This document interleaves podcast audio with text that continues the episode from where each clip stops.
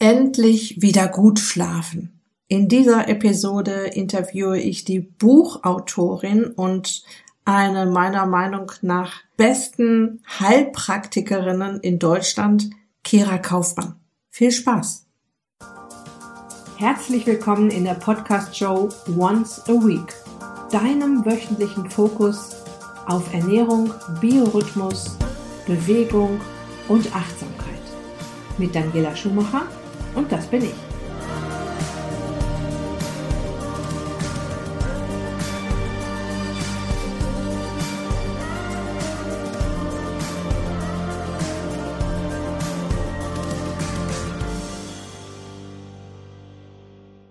Was ich an Kira so schätze, ist ihr Wissensschatz rund um die komplizierten Mechanismen in unserem einzigartigen Körper, Ihre eigene Geschichte ist beeindruckend. Kira war in ihrem ersten Leben Bankerin, hatte mit 29 ihre erste Führungsposition und litt ein paar Jahre später am chronischen Erschöpfungssyndrom und war innerhalb weniger Wochen arbeitsunfähig. Nach einer Odyssee durch Praxen und Kliniken fing sie an, selbst nach der Ursache für ihre starke Erschöpfung zu suchen Gesund wurde sie mit Hilfe moderner naturheilkundlicher Verfahren. Der Rest ist schnell erzählt. Kira wurde Heilpraktikerin, hat sich 2004 selbstständig niedergelassen und führt heute gemeinsam mit ihrem Mann sehr erfolgreich eine Praxis für naturheilkundliche Medizin in Düsseldorf. Ich kann dir all ihre Bücher sehr ans Herz legen.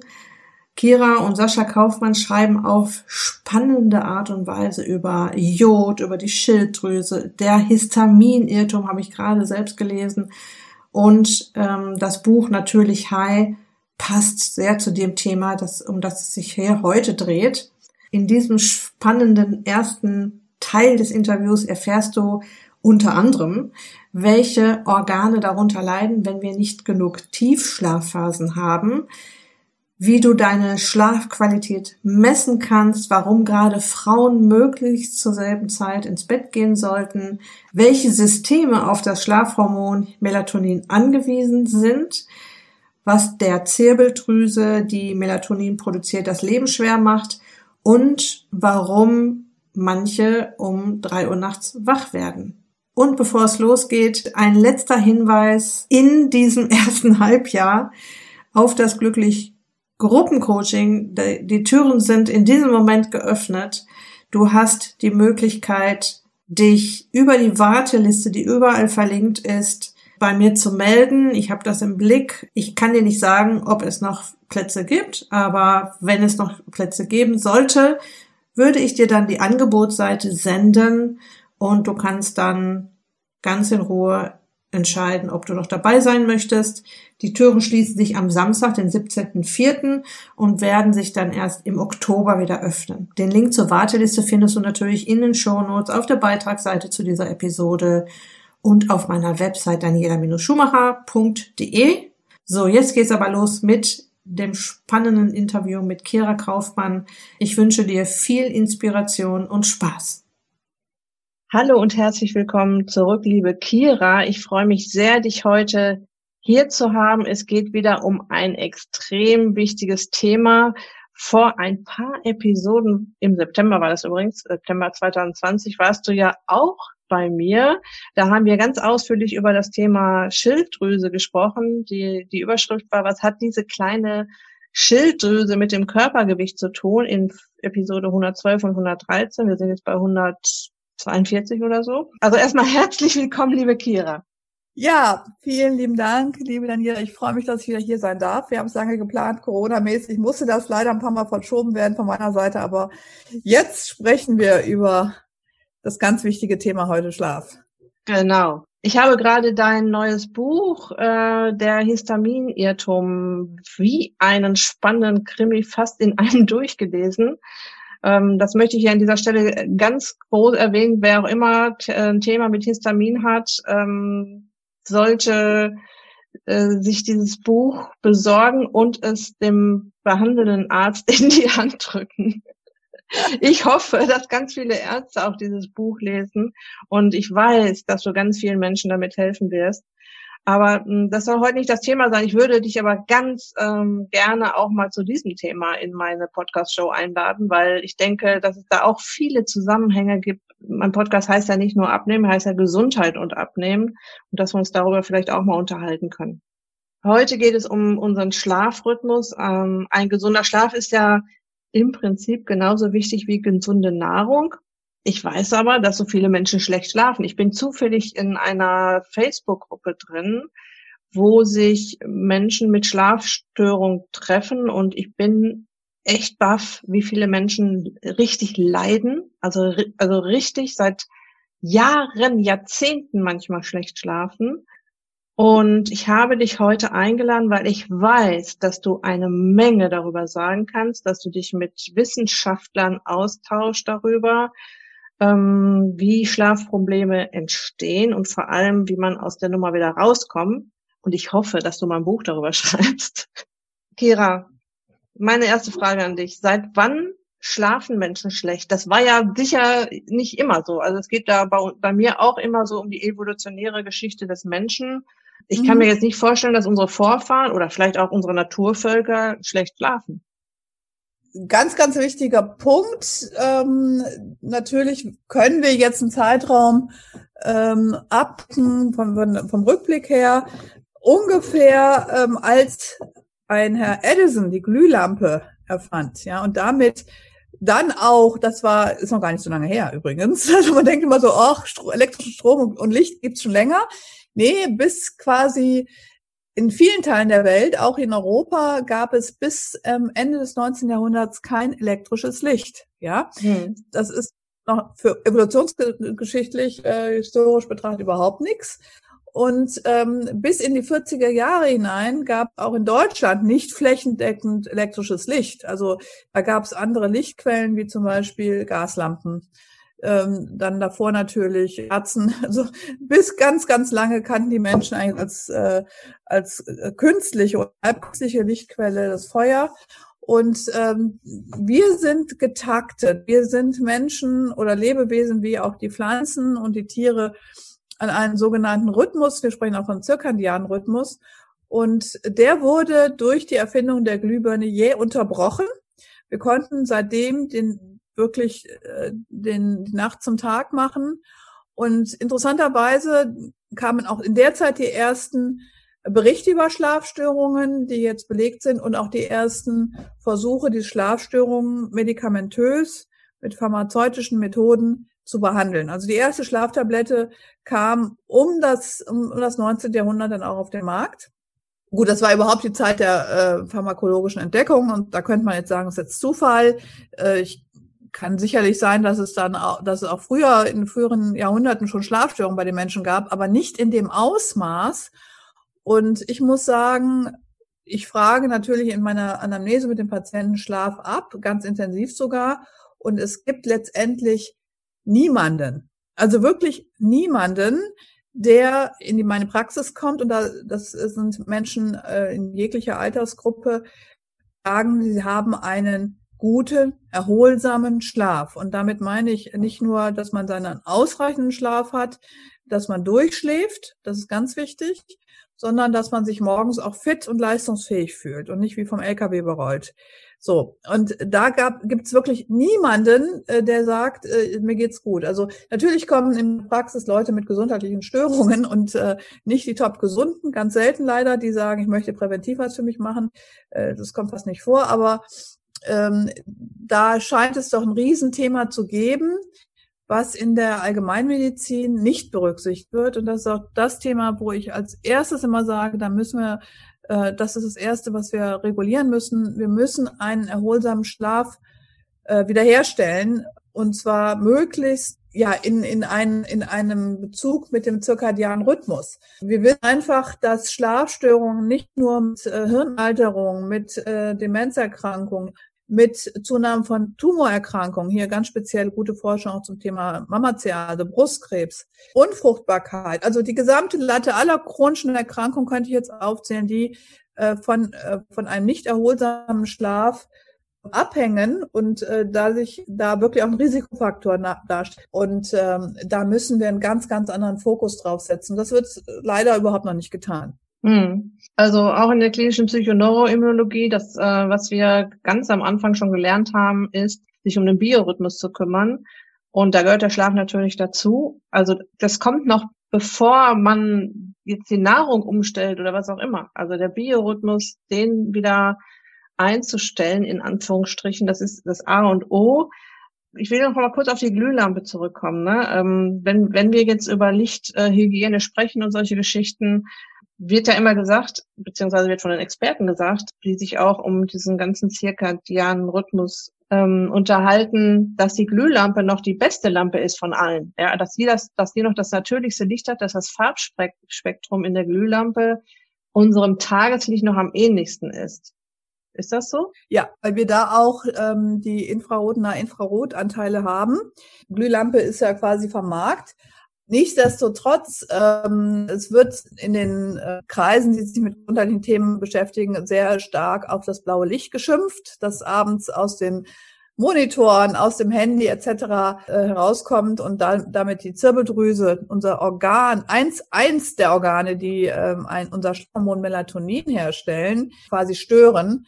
Aber wir haben ein grundsätzliches Lichtproblem. Äh, wir haben vor allen Dingen, wir haben eine, ähm, einen Lichtmangel, was zum Beispiel das UVA, das UVB-Licht anbelangt. UVB ist zum Beispiel wichtig für die Produktion von Vitamin D3 in der Haut. Äh, deswegen sage ich immer, es reicht nicht nur eine Vitamin D-Pille zu schlucken, um, um dann halt zu sagen, ich brauche ja nicht mehr in die Sonne gehen, äh, sondern äh, wir haben, die Sonne hat ein riesiges Spektrum an an Strahlen, die nicht, nicht sichtbaren Strahlen, also das, das Nahinfrarotlicht zum Beispiel, hat ganz, ganz wichtige Aspekte für Heilung, für Regeneration, für Entgiftung, für die Mitochondrien, für unsere gesamte Zellleistung, ähm, ja. Und ähm, das ist halt ein Thema. Wir haben ein, ein Missverhältnis von äh, zu wenig gutem Licht und durch das elektrische Licht, dem wir uns ja alle aussetzen, ich meine, keiner von uns will zurück auf die Bäume oder zurück zur Kerze, aber ähm, da,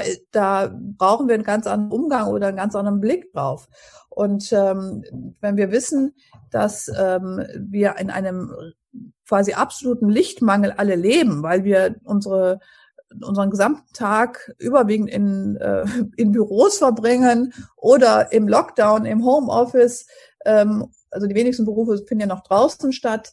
Und dann uns abends auch noch mit, äh, mit einem nicht adäquaten physiologischen Licht beschallen, dürfen wir uns nicht wundern, dass unser gesamter Rhythmus durcheinander kommt viele Leute, auch wenn sie sagen, ich möchte jetzt schlafen, nicht mehr schlafen können. Ich möchte einen ganz wichtigen Aspekt in dem Zusammenhang hinweisen, dass viele sagen, ja, ich habe eine Nebennierenschwäche und die ähm, messen dann zum Beispiel morgen ein erniedrigtes Cortisol.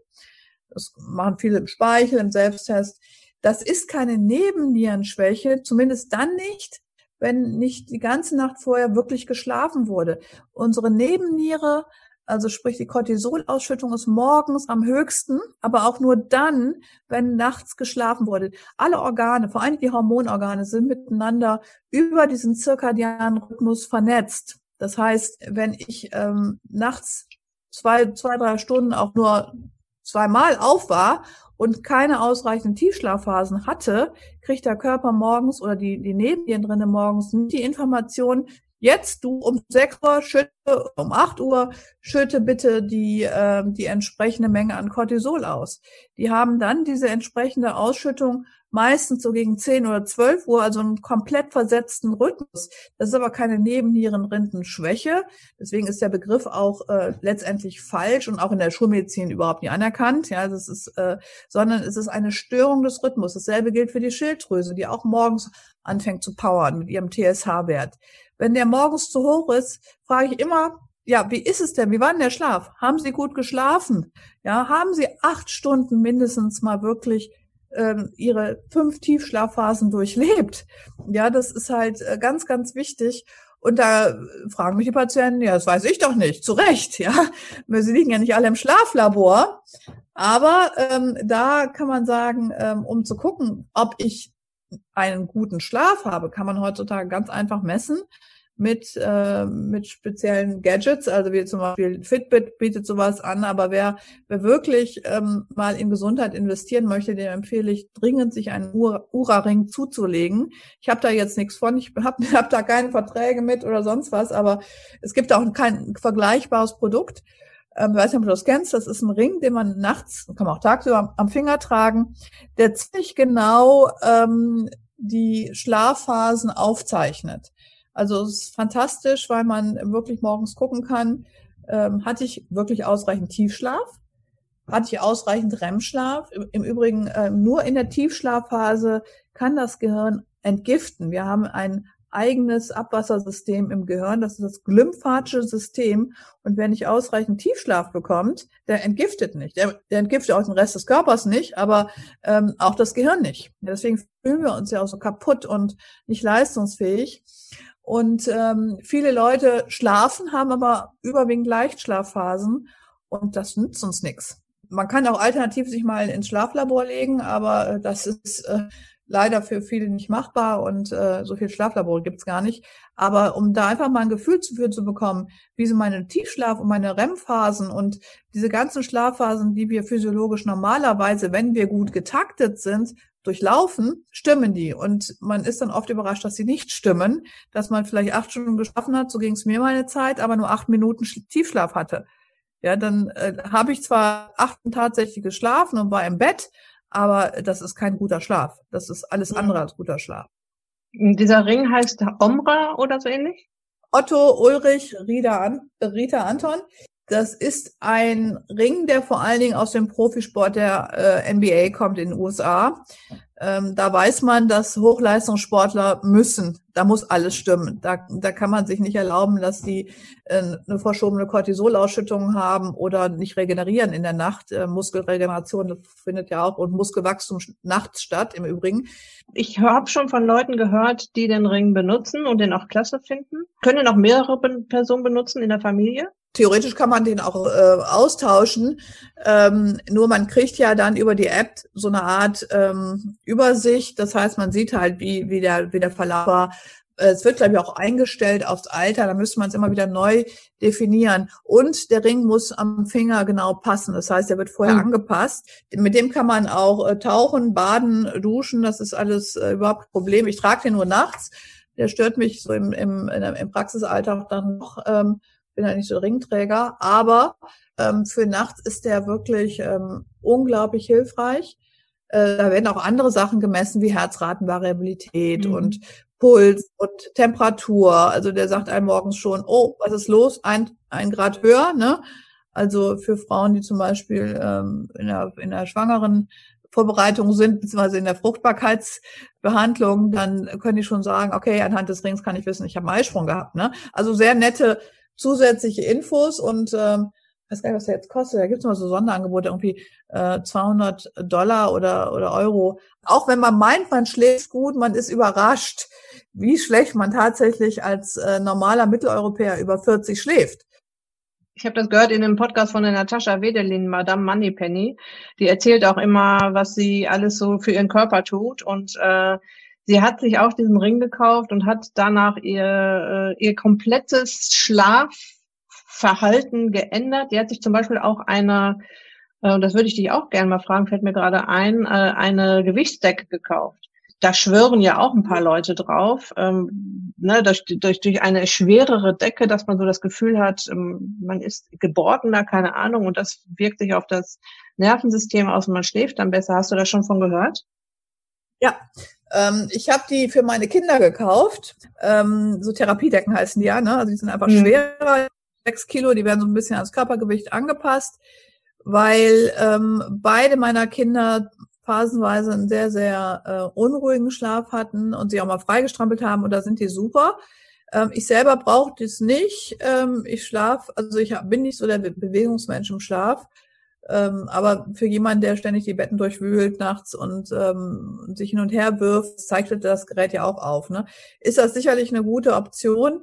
Manchmal reichen auch schon einfach dickere, so Plymos, ne? dickere Oberbetten. Aber die, ähm, die Therapiedecken sind äh, da schon wunderbar. Nützt mhm. aber alles nichts, wenn wir nicht unseren Rhythmus einstellen. Das heißt wirklich immer zur selben Zeit ins Bett gehen. Ja, also immer heißt ja grundsätzlich immer mal eine Ausnahme, aber das heißt tatsächlich gucken, dass man so gegen 10 Uhr, 11 Uhr schlafen geht. Und zwar auch am Wochenende und zwar immer zur selben Zeit. Das ist für Frauen ganz besonders wichtig.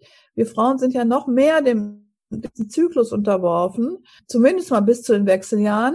Diese ganzen Zyklusstörungen, dieses ganze PMS, das ist nicht alles nur Progesteronmangel. Letztendlich ist Progesteronmangel auch nur ein Zeichen dafür, dass hormonell was im Argen ist. Ähm, und dann nur Progesteron zu geben, ist der falsche Weg. Das führt jetzt zu weit, das auszuführen. Aber nur mal so als Idee wir müssen einfach, wir, wir müssen einfach back to nature. Also da, wir müssen einfach akzeptieren, dass wir Teil der Natur sind und dass wir Teil ähm, unserem eines Tagesrhythmus sind, eines Monatsrhythmus sind, eines Jahresrhythmus sind. Und da führt kein Weg dran vorbei. Da können wir noch so viele Nahrungsergänzungsmittel einnehmen und, und, und. Wenn wir meinen, ähm, wir müssen immer bis, bis ein Uhr am Rechner sitzen, oder auch nicht am Rechner sitzen, sondern, sondern abends um, um 10 Uhr noch Sport machen, genauso äh, physiologisch falsch, äh, dürfen wir uns nicht äh, wundern, dass das gesamte System, und ich spreche jetzt nur mal vom Hormonsystem, an, an das ist das Immunsystem angekoppelt und, und, und, dass das alles in den Bach runtergeht. Mhm. Und das sind Stiländerungen, die man letztendlich nicht mit einer Pille verschrieben kriegt, die für viele unbequem sind. Ja, also natürlich möchte man ähm, einfach mal am Wochenende durchmachen und so weiter. In meinem Alter nicht mehr. Äh, dafür bin ich zu alt, aber, aber mit fünf ist man froh, wenn man dann noch, äh, wenn man dann äh, abends um zehn ins Bett. Ja, aber ganz im Ernst, ähm, dass man tatsächlich ähm, wieder in diesen Rhythmus findet und man, man wird sich wundern, wie viel besser es einem geht. Ja, ähm, du hast auch gerade so schön gesagt, ich sage immer, ihr, ihr, müsst wieder back to the roots. Äh, es ist eigentlich ja. ganz einfach, ihr müsst nur in Anführungsstrichen back to the roots. Das sind so ganz kleine Sachen, die, die nichts kosten, die man jeden Tag umsetzen kann. Es geht um Zeitgeber. Du hast ja von dem wichtigsten Zeitgeber äh, schon gesprochen, Tageslicht. Du hast vom verschobenen Biorhythmus gerade gesprochen. Das ist ein großes Thema auch in der KPNI immer gewesen. Also wir haben uns ganz genau angeguckt, wie ein Biorhythmus nach vorne und nach hinten verschoben werden kann. Meistens nach hinten. Und das sind dann eben, das, äh, dann kommen halt die Schlafstörungen. Und diese Lichthygiene wirkt da schon mal. Und es gibt eben auch noch andere Zeitgeber. Also ich sag mal ein Beispiel, ähm, spät auch noch Kaffee und, oder grünen Tee trinken, schwarzen Tee trinken. Ne? Für sensible, schlafsensible Leute. Alkohol. Alkohol, genau. Ja, ja auch. Zucker. Abends Schokolade essen. Ja, da kann man einfach mal gucken. Also ist zum Beispiel bei Ostern passiert. Ich habe dann abends nochmal so ein Oster, ein Schoko-Osterei gegessen. Zack, war mein Puls in der Nacht um zehn Schläge höher. Ist so, so hart, ja. Schokolade ist da so, äh, ist da so ein ganz, ganz schlimmer Träger. Und auch, wie gesagt, Alkohol. Viele sagen, ich kann nur mit Alkohol einschlafen. Nee, die schlafen mit Alkohol ein, aber die schlafen nicht gut und erholsam. Ganz viele Dinge, die in den Schlaf reinspielen.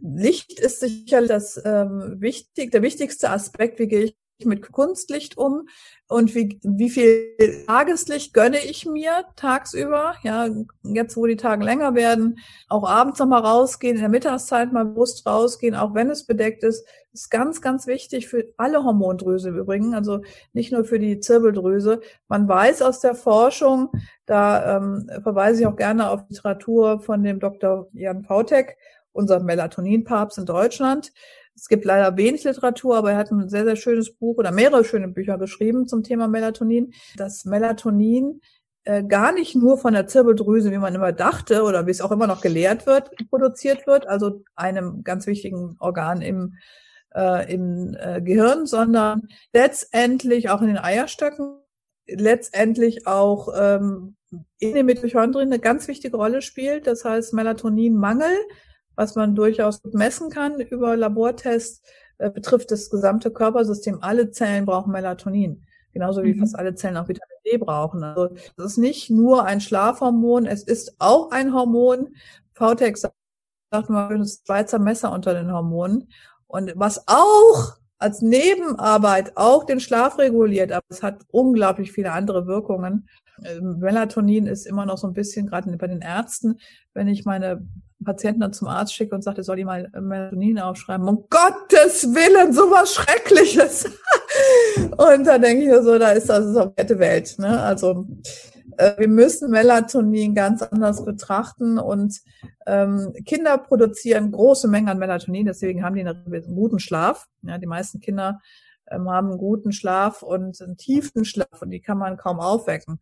Also wenn ich meinen, meinen Siebenjährigen irgendwie nachts mal aufwecken muss, weil wir wo in Urlaub gefahren sind früher, das ist ja alles passé, äh, der, der ist klickbar gewesen. Also die haben einfach eine ganz andere ähm, äh, noch Produktion und ähm, das ist leider ja mit zunehmendem Alter versifft die Zirbeldrüse. Zirbeldrüse jetzt nur mal als Beispiel, als produzierendes Organ. Die ist einfach versaut von sehr viel Fluorid in der Zahnpasta beispielsweise. Das lässt sich auch dann nicht mehr nicht mehr zurückdrehen die Zeit. Also die Zirbeldrüse als Hormonorgan wird wirklich ähm, mit zunehmendem Alter schlechter, weil sie einfach auch Umweltbelastung ausgesetzt ist. Jodmangel setzt der Zirbeldrüse zu und natürlich überhaupt äh, Mangel an äh, Substraten, die sie braucht, um Melatonin zu produzieren. Vielleicht äh, erkläre ich mal ganz kurz, äh, wie Melatonin überhaupt produziert wird. Eigentlich ganz einfach. Serotonin plus einer ganz wichtigen Aminosäure, nämlich die Methionin, also Methionin als Aminosäure, die aktiviert wird. Das ist das sogenannte SAM-E. Furchtbar langes Wort. Äh, das Adenosylmethionin, äh, deswegen abgekürzt SAM-E. Äh, die beiden Substrate sind wichtig, damit der Körper überhaupt Melatonin produzieren kann. Jetzt haben viele Menschen beides nicht ausreichend, nämlich zu wenig Serotonin, unser Glückshormon, und wer sich hauptsächlich vegetarisch und vegan ernährt, muss ich leider sagen, hat auch fast keine ausreichenden mehr von Methionin. Das ist eine schwefelhaltige, essentielle, also für den Körper notwendige Aminosäure, die er überhaupt nicht selber herstellen kann. Es gibt Aminosäuren, die kann der Körper selber herstellen, wie zum Beispiel Tyrosin aus Phenylalanin und, und, und. Methionin muss aufgenommen werden täglich. Und das gibt's, ich kann es nicht ändern, fast nur in tierischen Produkten. Mhm. So, also, gibt auch ein bisschen Pflanzen, aber in den Mengen, wo die wir, die wir es brauchen, weil, Methionin ist, also das SAMe hat ganz viele Funktionen. Das ist auch im Homozysteinstoffwechsel, es ist an der äh, Entgiftung beteiligt, es ist an DNA-Methylierung, also unser Hauptmethylierungsdonator, äh, Zielgruppendonator das, äh, das SAMe, also und hat unter anderem halt die Funktion, das ähm, mitzubilden und auch das Adrenalin. Das hängt alles miteinander zusammen. Mhm. So, wer einen Methioninmangel, äh, Melatoninmangel hat, äh, hat auch fast immer einen, einen Adrenalinmangel. Das geht mhm. miteinander einher. Ich möchte noch mal kurz zurück zu, zu dem, was du vorhin gesagt hast, äh, PMS. Ich habe eine Kundin gerade im Coaching, die ähm, vor ihrer Regel extrem müde ist. Ähm, hast du da eine Idee, ob hat das auch mit dem Schlafrhythmus äh, zu tun, dass, dass man dann so müde wird? Zum einen äh, finde ich es wichtig, auch sich klar zu machen, dass wir nicht am, an jedem Tag unseres Zyklus gleich drauf sind. Man darf wirklich auch zum Ende ähm, eines abgeschlossenen Zyklus müde sein. Ähm, deswegen äh, sage meinen Patienten mit PMS, man soll sich das einfach, man soll bestimmte Aufgaben in die erste Zyklushälfte legen, ja, wenn man, wenn man das planen kann. Ähm, wir sind einfach nicht über, vier Wochen, über 28, 30 Tage gleich leistungsfähig. Das erstmal so zum Grundverständnis. Das ist ein totales äh, Missverständnis, dass wir alle, wie Frauen, wie Männer, alle jeden Tag mal gleich powern können. Ähm, es gibt ein wunderbares Buch dazu, ich weiß gar nicht, ob es auf Deutsch gibt, das heißt In the Flow von Alissa Witti, dass ich jeder Frau wirklich mal ähm, ans Herz lege, die einfach das nochmal ganz schön ähm, darstellt, es gibt auch ein ähnliches Buch, das heißt äh, Superpower Periode, äh, wo auch nochmal ganz klar darauf hingewiesen wird, dass wir wirklich, ähm, zum Beispiel in der ersten Zyklushälfte können wir powern ohne Ende. Da haben wir meistens viel Kraft, so sollte es zumindest bei einer gesunden Frau sein. Und Ende hin ähm, haben wir einen Abfall beider Hormone, und zwar des Progesterons und des Östradiols. Das heißt, wir sind auf Null geschaltet, resettet bei Frauen, wo äh, bei denen das ähm, Progesteron, also das Gelbkörperhormon, zu schnell abfällt oder gar nicht ausreichend gebildet wird, das äh, ist nicht unbedingt äh, immer der Fall mit Mitte 40, das kann auch bei einigen Frauen schon mit Mitte 30 sein, aber nicht wegen Wechseljahre, sondern weil da wiederum sehr viel in der Schilddrüse nicht stimmt, der zirkadianen Rhythmus nicht stimmt und, und, und. Man bedenke, jede dritte Frau nimmt Schilddrüsenhormone, ne, auch da haben wir drüber gesprochen letztes Jahr. Und da ist äh, wirklich so viel im Argen, dass man, äh, dass man sagen muss, ähm, der Körper hat meistens dann so einen viel zu frühen Abfall von dem Progesteron, oder das Progesteron war nie hoch genug. Und dann kommt es in der Regel zu oft spielt auch das Thema Histamin eine Rolle und zwar jetzt nicht Histamin ähm, aus der ähm, Nahrung, das ist ähm, ein ganz, ganz kleiner Teil letztendlich. Und bei einem gesunden Darm ohne Leaky Gut, ohne irgendwelche ähm, schweren Entzündungen im Darm, bleibt Histamin aus der Nahrung im Darm und wird da abgebaut und geht ins Klo. Aber der Körper braucht Histamin auch in der Regulation der Geschlechtshormone und gerade in der zweiten Zyklushälfte wird nie betrachtet, keiner misst Histamin, spielt halt das Histamin mit dem äh, Progesteron, mit dem Östradiol eine ganz wichtige Rolle. Jetzt kommen wir wieder zum Melatonin. Ähm, unser wichtigstes Antihistaminikum im gesamten Körper ist das Melatonin. Ja, also das heißt, ähm, wenn wir ausreichend schlafen, wird nachts der Körper wieder auf ähm, einen normalen Histaminspiegel runterreguliert. Wer das nicht hinkriegt, äh, das ist zum Beispiel ein Hinweis, wer immer um drei Uhr wach wird. Da hat der Körper eigentlich physiologisch so seinen physiologischen Peak von Histamin. Histamin ist übrigens unser Wachhormon. Histamin-Patienten haben fast immer Schlafstörungen, und zwar in Form von, von Durchschlafstörungen. Die werden gegen drei Uhr wach. Dann haben die ein sehr hohes Histamin im zentralen Nervensystem. Wie gesagt, äh, Histamin ist viel zu einseitig betrachtet, nur auf Nahrungshistamine, sondern hier das eigenproduzierte. Alle Gehirnzellen bauen Histamin, sonst würden wir morgens nicht wach werden. Wir wollen ja mhm. wach werden, deswegen brauchen wir schon Histamin. Aber wer halt ähm, nicht durchschläft, hat häufig ein Histaminproblem. Und danach muss, müsste auch geguckt werden. Kann man gut über einen Urintest äh, überprüfen. Da habe ich sehr viel in unserem Buch zugeschrieben äh, zum Thema Histamin, was man machen kann und äh, wie man das äh, Ganze wieder reguliert kriegt. Aber ähm, diese PMS-Symptomatik ist wie gesagt, wenn es eine übermäßige Müdigkeit ist im Sinne von, ich bin nicht mehr arbeitsfähig, ähm, das ist tatsächlich manchmal der Fall. Da stimmt tatsächlich viel, was im gesamten Setting in der ganzen Hormonachse nicht. Und da müsste man noch viel tiefer gucken als nur auf Progesteron oder auf äh, Östradiol, was meistens dann geguckt wird oder dann, dann werden irgendwelche fragwürdigen Cremes verschrieben. Äh, das kann nicht die Lösung sein. Jetzt kriegen schon 18-jährige Frauen kriegen kriegen Progesteroncremes verschrieben von Ärzten, wo ich sage, das kann wirklich nicht sein, äh, dass wir so in den Hormonhaushalt rumfuhrwerken, wenn nicht andere Methoden erstmal auch vorher nicht ausprobiert wurden. Du hast auch gerade gesagt, Zucker ist auch ein Zeitgeber. Ich habe äh, eine Kundin, die hat tatsächlich ihren Schlafrhythmus innerhalb von sechs Wochen oder schon noch schon schneller. Die hat mir nach drei, vier Wochen schon berichtet, dass sie besser schläft ich sag mal, durch mehr Licht, abends äh, nicht mehr Fernsehen gucken, sondern ein Buch lesen und äh, sie sagt, ich habe ich hab dann halt auch durch das Coaching die Tafel Schokolade abends nicht mehr gegessen. ja, und, und schläft jetzt ja. wieder wie ein Baby, sagt sie. Und sie ist natürlich total happy, weil das wirkt sich ja auch auf den Alltag aus, wenn man immer so müde ist. Ne? Nur, ähm, wie würdest du das jetzt her herführen, dass der Zucker das Melatonin so beeinträchtigt? Ja, und mit der Antwort auf diese Frage geht es dann im nächsten Teil weiter. Ich hoffe, du konntest dir aus diesem ersten Teil schon eine Menge mitnehmen. Ein gesunder, tiefer, regenerativer Schlaf ist immens wichtig. Ich kann dich nur ermutigen, dich darum zu kümmern. Ein gesunder Schlaf ist tatsächlich genauso wichtig wie gesunde Nahrung. Alles in unserem Körper hängt miteinander zusammen. Jede Zelle kommuniziert mit jeder Zelle. Alles ist miteinander verbunden wie kleine Zahnrädchen. Und der Schlaf, der gesunde Schlaf ist eines davon. Das war's für heute. Ich wünsche dir noch eine wunderbare Woche. Lass es dir gut gehen. Pass auf dich auf. Bleib gesund. Dein Personal Coach für die Themen Gesundheit und Abnehmen, Daniela.